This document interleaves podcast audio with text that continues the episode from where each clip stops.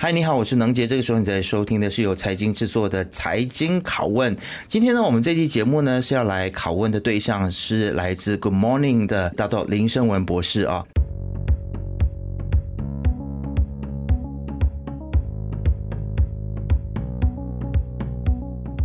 那么，其实我相信很多朋友呢，对于 Good Morning 应该都不会感觉到陌生。呃，Good Morning Global 他们在最近呢，跟众筹平台，也就是 MyStarter 来合作。那么，他们现在是要放眼要达成两千万令吉的股权众筹的计划。并且争取在三年之内呢，要申请上市。那么从今年的五月到六月呢，大约一个月的时间来众筹，将近六百三十名的投资者呢参与投资。那么其中也包括了马来西亚政府的证监会 MyCIF 也投资了一百万令吉。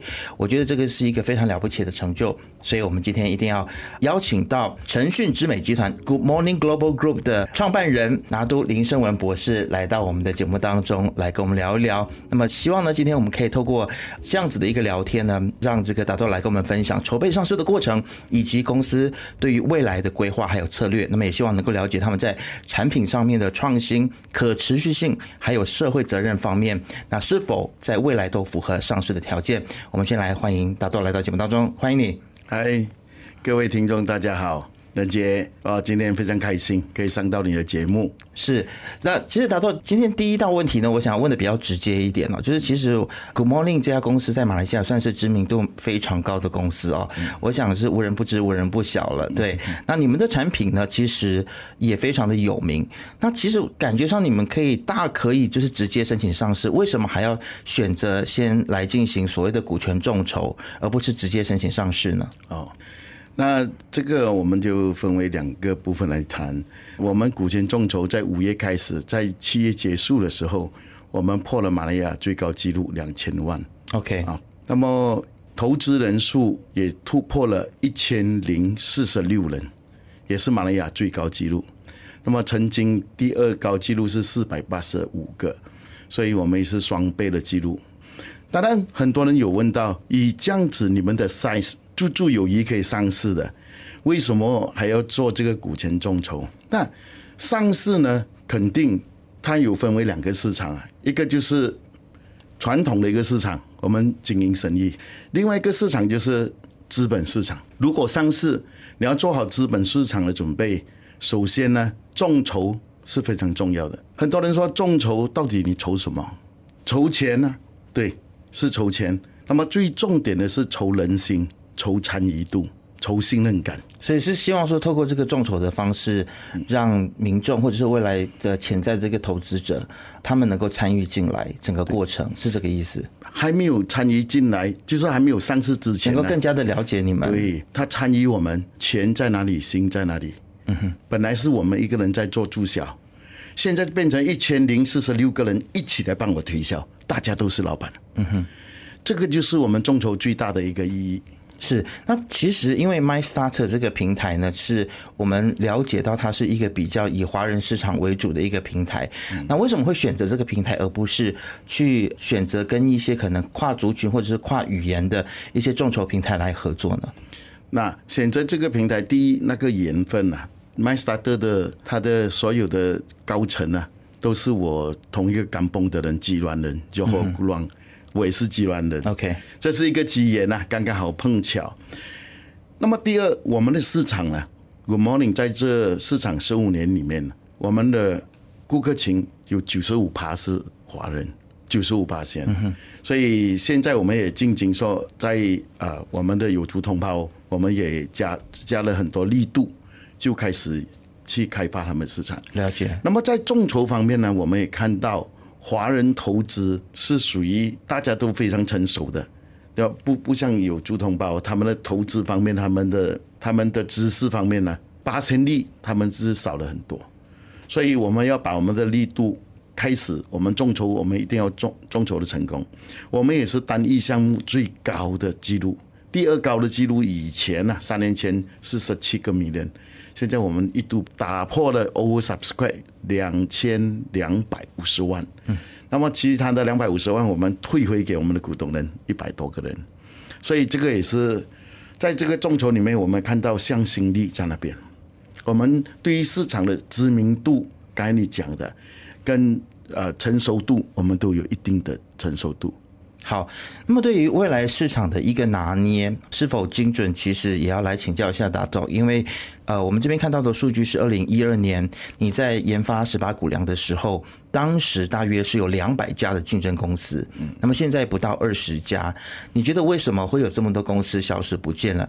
那你觉得谷粮在大马未来还有市场吗？谷粮在大马的市场啊，到今天只是占有 beverage 饮料啊。占了五八仙而已，九十五八仙还是其他的饮料，其他的大品牌。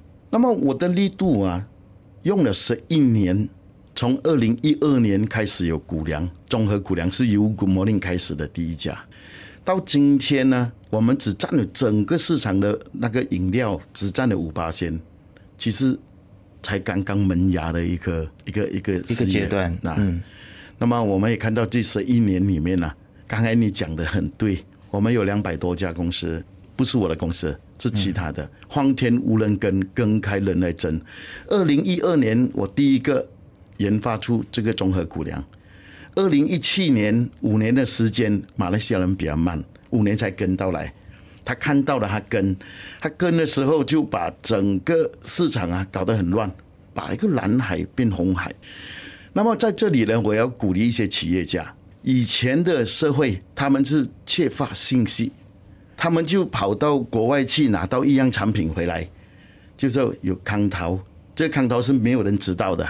然后在马来西亚的时候就开始开始卖，那个缺乏信息的时代，这个时代已经过了，因为我们大家的老师都是同一个，嗯，姓古的叫谷歌啊，中国的老师也是一个姓杜的叫杜娘，嗯，如果杜娘跟谷歌两个走出来，这个世界。唯一的秘密就是没有秘密。嗯，那么还要赚那个差价，还要赚那个假确切信息，得到更好的信息，拿到那个差价呢？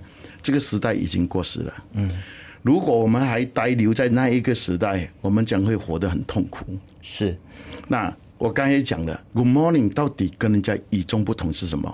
以前的是缺乏信息，我们要得到更好的信息，我们可以赚到钱。现在到底是什么？现在我们缺的不是信息，缺利。什么利？利他跟利众。是，他说，你聊到这一点哈，就是其实就是信息差，用信息差来盈利的这时代已经过去了，也过时了。那你提到利他这个部分，我觉得呃非常有趣的，就是说你一直以来都是以这个行业的领导者自居，然后你也希望说可以把马来西亚的这个谷粮的这个产业，不只是你们家，可能包括你的同业都一起带到国外去，所以这个就是你所谓的这一个利他的举动吗？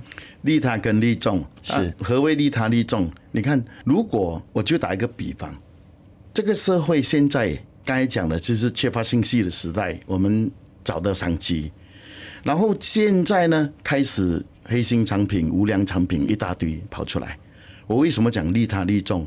利他就是你看，我知道营养二十八种维生素、矿物质，我就做这个十八谷粮。当十八谷粮研发出来的时候，我同样的 recipe，我同样给你，嗯哼，啊，你就把这几十样的 recipe 制造过程要一个星期，你做好的时候，我在市场上现在已经成品了，我们卖九十九块一罐。当你做好的时候，用一一百公斤来计算啊，平均每一公斤啊，不是九十九啊，你的本钱的价钱是一百五十块。那么，假如我做得到，我可以一次的生产，一个星期的生产，我是用六万公斤的那个数额来生产。我以利他的做法，以量取胜，来把那个成本价压下来，让你们轻松消费，健康加倍。那以这样子的想法初衷，永远不会改变的初衷，方向一直在变了，但是我们初衷是没有改变的。以利他的想法，你看你们自己做要一百五十块，你现在用九十九块就可以买到。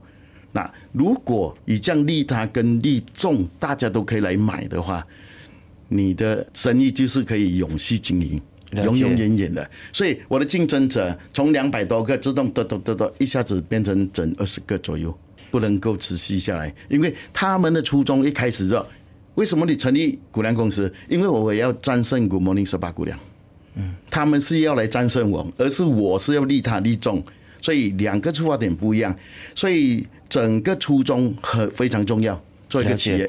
是，但达总，你说到这个利他跟利众，我我自己个人也非常认同这一点。但是，难道我我们现在马来西亚的这个商业环境里面，我们是否能够让这种的概念去成为一种永续经营的方式？我也想要替未来的潜在的这个投资人来请问你这个问题，就是当你做利他跟利众的时候，那你会不会就养大了你的竞争对手？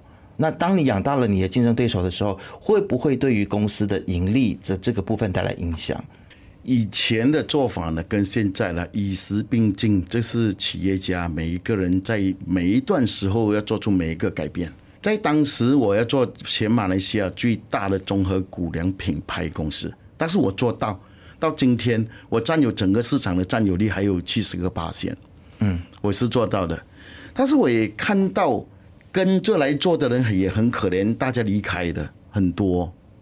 我也看到很多新的创业开始要上来的。那么在今年呢，我们因时因势改变了整个策略。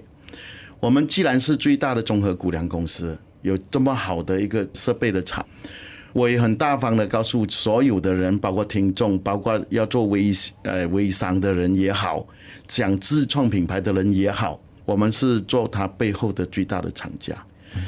我也知道开始的时候，我去跟人家 OEM，他要的这个基本的那那个数量是很大的，MOQ 是很大的，要一万四千公斤，很大的。那么今天呢，我们跟 CEO 几个我们的团队在研究，如果我们要把这个五八千的占有率提升到九十八千上去，我们一定要超过好几百家代理商。才可以把这个数目提升起来，因为谷粮都是健康的产品。那么要怎样做呢？所有的人，我是招商的，怎么招商？你要要自创品牌，我的经验很好，我来帮你们。要贴牌，我也是可以帮你们。我们基本啊，最少的 MOQ 是六百公斤而已，远超呃远低过以前啊一万四千公斤。所以在这里我就想，我已经。其实我们已经爬上岸了，嗯哼，我们也看到很多想想发展的人，该讲的良心企业，我们也鼓励着他们，大家一起迈向一个健康的马来西亚。了解，达州其实说到了良心企业的一个部分呢，其实呃，我们也看到说你们在今年开始加速发展这个植物蛋白。呃，相关的食品，那你们在这个相关的技术上面也很努力的去研究哦。但是，其实现在你认为说这个食物蛋白在大马的这个接受度高不高？那么再加上这个全球的粮食价格不断的上涨，你会不会担心说这种所谓的可负担食品的这种信念能不能够长久持续下去？这还会是一个值得投资的方向吗？非常问的非常好。我首先要分几个部分来谈。第一个就是我们刚刚拿到马来西亚纪录大签，我们是拿到粉状均衡营养植物蛋白肉首家，其实是世界首创啊。我们在马来西亚拿这个马马来西亚 World Record，我们现在已经拿到了。那么我们在一个概念里面哦，蛋白肉也是未来的一个趋势，但是不一定所有的人可以接受。但是，这假如这个地球有一天不能住的时候，你也要接受。那我们讲为什么地球不能住？温室效应、海平面上升，这是联合国的警钟已经开始响。今天全世界的人占有八十亿的人口，在未来的三十年后会进到一百个亿。一百个亿，我们可耕种的土地跟养牛羊两家禽的土地占有现在的七十个八千。这个地球不能够住了，那这个习性，人吃食物的习性啊，它很难改变了。那唯有你要在植物蛋白里面加强。那么，Good Morning 就把这个 focus 四年前已经在这个地方。了解，但是这个植物蛋白肉的这个接受度其实是需要一定时间的教育嘛。嗯。那其实你们公司有没有思考到一系列的这个策略，如何去教育民众，或者是吸引民众来食用食物蛋白肉？嗯，也是问得很好。下个月十一月十六号，我们 launch 我们的植物蛋白肉。OK，然后会在 Mandarin Oriental 再开始做这个 launching。这个 launching 啊，将会可能首相也会来。那么也是马来西亚首创这个植物蛋白肉，为了温室效应、海平面上升解决世界粮食的一个最好的方案。可负担这个是重要的。我们看市场上的有很多大品牌，你们可以去自己去看，在这边不方便讲啊。那些大品牌呢，一百克大概是六块钱左右，我们是它的价钱一半啊。这个就叫可负担。了解。那植物蛋白呢？以前我们讲啊，你要解决这个温室效应、海平面上升，你一定要简短产业链。我们种了米粮、豆类。我们就喂那个牛羊吃，牛羊到了五年后，我们宰杀拿它的蛋白质啊。现在你要拿蛋白质，你要从植物里面拿到，你就不用再排放这个二氧化碳跟这个温室效应，那就不用养这样多的家禽。嗯哼，你要剪短这个产业链，不养它们来吃，它是人的习性哦。它吃豆吃那些拿蛋白质还是不够均衡的营养。那我再有一个很好的消息。Good morning 呢，已经他们在研发，跟两间大学，一个马大，一个犹大去研发我们的这个叫做 E-Sportin，E-Sportin 就是酵母蛋白。这个酵母蛋白是怎样来的？我们连连根这个种植的耕地也不用，我们只在实验室里面养那些酵母，然后拿它的蛋白，它是丰富的蛋蛋白。这个也是现在的一个很大的突破。了解，这个我们也拿到政府的支持。那未来我们的蛋白呢，是完全的是靠那个酵母蛋白，也不用去养家禽，也不用种农耕地的那个种豆类，这个也是很大的一个突破。Good morning 的一个很大的突破。对，这是一个很大的突破，也是这个世界第一个一种研发的成果。那么，即使说到研发成果的话，一定要有研发人员。你们是如何去聘请到这些比较高端的研发人员，然后如何去培养他们呢？我们有跟两家大学刚才讲的啊，一个马大，一个犹大，他们一起来研发合作，包括政府也 support 我们啊，也拿到 BioNases，也拿到这个免税，各方面的支持，我们才可以把它做得更大。那今年我相信明年会有更多新的产品出来，包括一些啊 biotech 的东西啊。现在我们只有吃得更好，没有吃得更差。嗯啊。我们从一个普通的饮料研发到针对性的饮料，针对眼睛、紫薯蓝莓啊，然后刚才我们谈的鸡血，鸡血就是全方位营养的饮料。现在我们在提升到我们可以吃的植物蛋白肉，也是 Complete Nutrition 均衡营养，也是世界首创。这个就是我们一直在突破，我们一直在寻找科学的产品。一直在科学里面研究，刚才你问的很好，就是说你们找谁？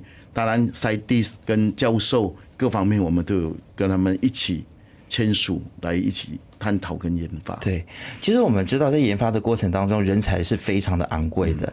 但是其实刚刚达到你有提到说，你们要做一个可持续的这个蛋白肉，然后你们的价格其实也也控制呃到这个可能比你们的竞争对手来的还要低。但是现在我们却遇到了这种所谓的全球的变局，以及现在的这种通货膨胀的状况，所以未来其实如果持续的低价的话，会不会对于你们的 margin，对你们的整个的利润会造成影响呢？你是否思考到说要如何去在这个当中去取一个平衡？当然，我们要做得更大。我们的科技一定要一直在进步，好像科学的产品、科学的食品。从农农耕地，我们要买农耕地去栽种，要花很大的地方，当然租金各方面都会提升，人工也会提升。那现在我们做的是酵母蛋白。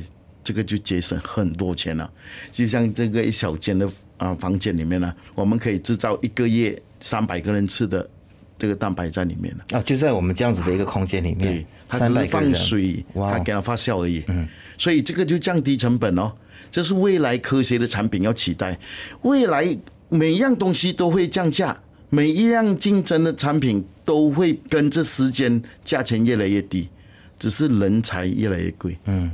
是这个未来的趋势就是这样。了解得到，想要聊一下就是未来的国际的布局哦，因为其实我们也看到说，接着下来可能呃，在你的这个四大策略的方向里面呢，其中有一项是选择进军中东的市场哦。但现在我们也知道说，因为以巴的冲突，所以中东的现在局势比较动荡一些。呃，所以考虑到现在中东的局势，你们会不会呃来做一些战略的调整，或者是有没有思考要分散风险？嗯。在企业的角度呢，我们不能够把鸡蛋放在一个笼子里面，这是很肯定。尤其我们上市公司啊，明年我们就会如期上市。在上市的时候，我们要跟我们的投资者全部都有一个交代。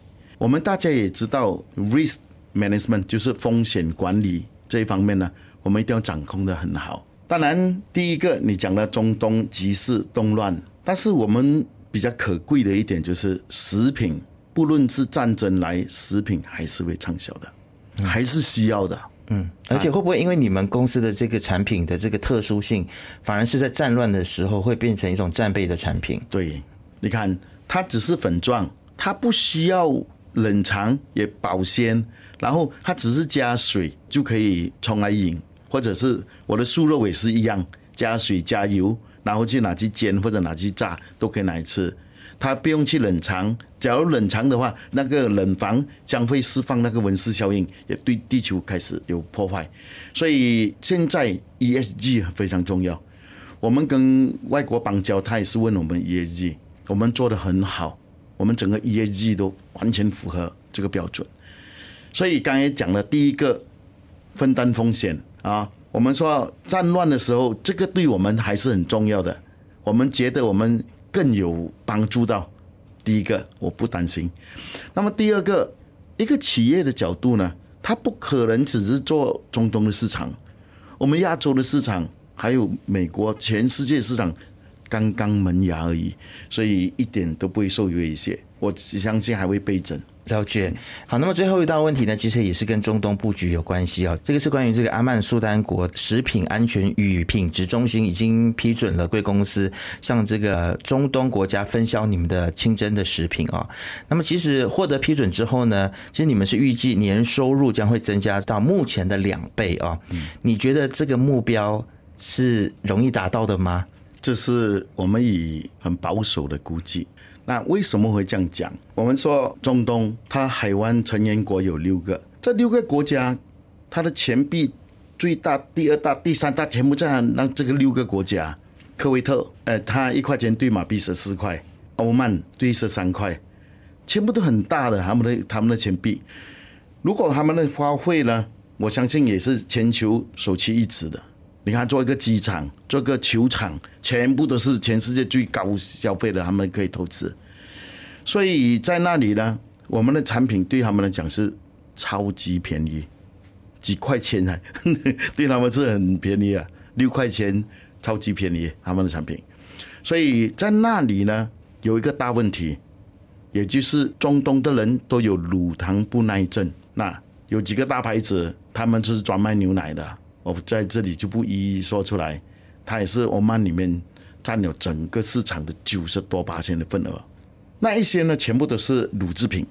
我们的一百八千呢是 plant base，就是用谷粮来做的，唯一的一家，全世界唯一的一家进入欧曼，进入整个中东市场。我们进入欧曼这个海湾的成员国六个国家就可以进来玩了，你不用拿着所有的批文，你进一个国家就可以进玩。虽然人口只有六千多万而已，六个国家，但是他们的花费是全世界排名第一的。那么解决他们的问题唯一的方案，你说 complete nutrition，那综合的营养啊，plant base，世界第一间进入欧曼，你说我们市场大不大？我以保守估计，在马来西亚翻两倍而已，啊，不保守就不算在内。了解。好，其实今天达到来到节目当中，我们听到了一个企业家的自信，以及到全球的一个布局哦。那么当然就希望说，不管在众筹，还有在未来上市的这个路上，也都希望你们可以一帆风顺，都可以达到你们预计想要达到的目标。那么也希望呢，就是听众，如果你关注这家公司 Good Morning Global 的话呢，也可以从我们今天的这段拷问当中来了解这家公司，来确定这家公司是不是你值得投资的一个投资标的。好，今天再次谢谢达到来到节目当中，谢谢你，谢谢你，谢谢。财经拷问是 B F N 财经制作的节目，你可以在财经的网站 c a i j i n 点 m y、B F N 的网站以及手机应用程式以及各大播客平台听到我们的节目。正在收看 YouTube 的观众呢，欢迎订阅、按赞、开启小铃铛，第一时间可以看到财经的新影片。我们下次见。